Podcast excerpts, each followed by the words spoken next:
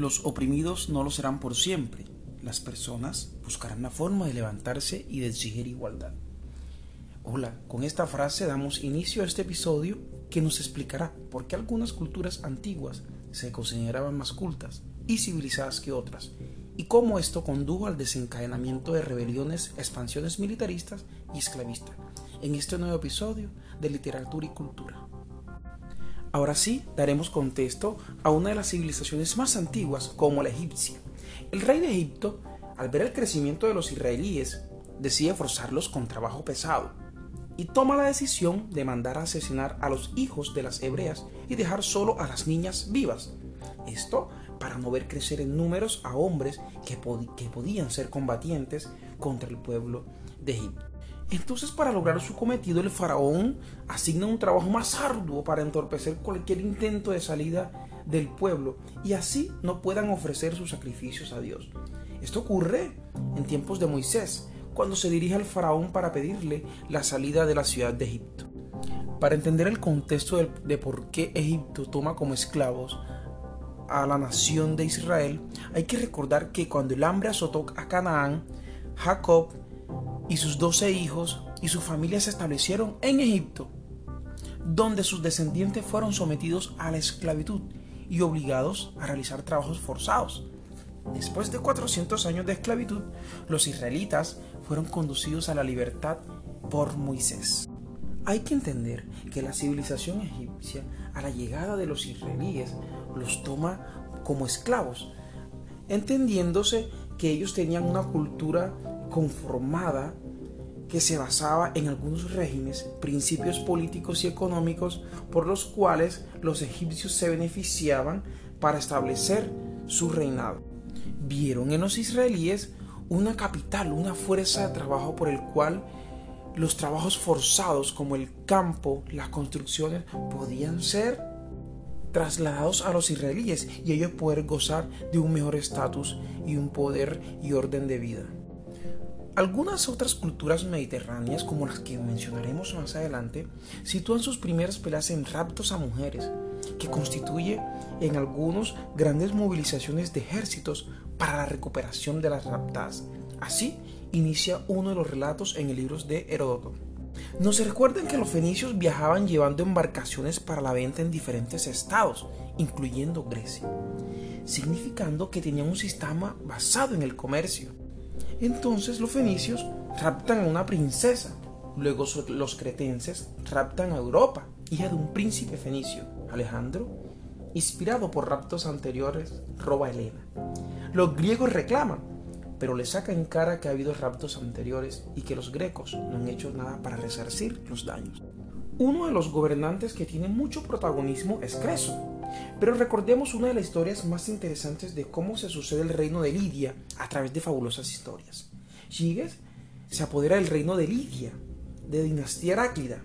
La sucesión de su trono se origina a raíz de una propuesta inusual de un personaje llamado Candaules, que consistió en ver a su mujer despojada de sus vestiduras. Como aquello suponía un delito para Giges, la mujer decidió por disuadir a este para que asesinara en su aposento al rey.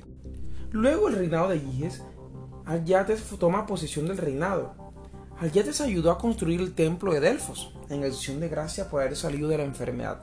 Luego de su muerte gobierna a su hijo y acomete contra los efesos y contra los griegos. Así, Creso dominó con mucha inteligencia el imperio lidio. En definitiva, terminó sometiendo a todas las ciudades griegas de Anatolia, salvo Mileto, a las que hizo importantes donaciones para sus templos, debido a la gran riqueza y prosperidad de su país. De él se decía que era el hombre más rico en su tiempo. Creso fue uno de los primeros entre los bárbaros que conquistó algunos de los pueblos griegos, obligándolos a tributar para él. Fue el primero que se ganó a otros de la misma nación y los tuvo por amigos. Los pueblos griegos eran libres, hay que recordar eso con mucho énfasis, eran independientes, pero con el reinado de Creso cambió el destino con sus invasiones. La intención última de Creso era invadir a Ciro y el imperio de los persas. Para eso consulta los oráculos para probar la veracidad en sus pensamientos. Así consulta a los de Grecia, a los de Libia, todo para analizar lo que cada oráculo dijera. Creso ofrece ambiciosos sacrificios y ofrendas en oro y plata para el oráculo, el cual consistía en el lugar sagrado para consultar a la divinidad. Una de las divinidades le contesta a Creso sobre la ambición de enfrentarse al imperio de Ciro, el cual uno de los imperios sería derrotado. Creso no imagina nunca que ese imperio sería el de él. Ahí llega el fin del imperio de Creso. Hay que recordar que Creso tenía un sofisticado imperio, el cual le permitía poder dominar e invadir a otros pueblos, a otras ciudades, gracias al ejercicio y al dominio de las armas, al dominio de la caballería. Además, empleó un muy buen sistema de recaudo tributario que le permitía enriquecerse. Poseía un manejo del oro, de la plata. A él se le atribuye la primera, la creación de las monedas. Podemos decir que Creso entonces logró consolidar un imperio con una cultura avanzada en el manejo económico de las finanzas y la caballería. Ahora tendremos como protagonista a Roma, el cual se consideró un grupo superior. Roma consideró a los bárbaros como no civilizados, gente sin conocimiento, de ahí que, pues, que derive su nombre. Los bárbaros, por su parte, eran fácil para adaptarse a cualquier terreno. Siempre luchaban por su gloria, por defender sus lugares. Algo muy diciente de los bárbaros es que aprendieron de los romanos, lograron infiltrarse y aprendieron a destruir como lo hacían los romanos. Aníbal quería atajar a los romanos para evitar invasiones, así que hizo alianzas. Los romanos reunieron más hombres, mientras Aníbal preparaba una trampa, el cual consistió en una emboscada. La superioridad de Roma nos va mostrando en la historia cómo ellos consideraban diferentes a los que no hablaban latín.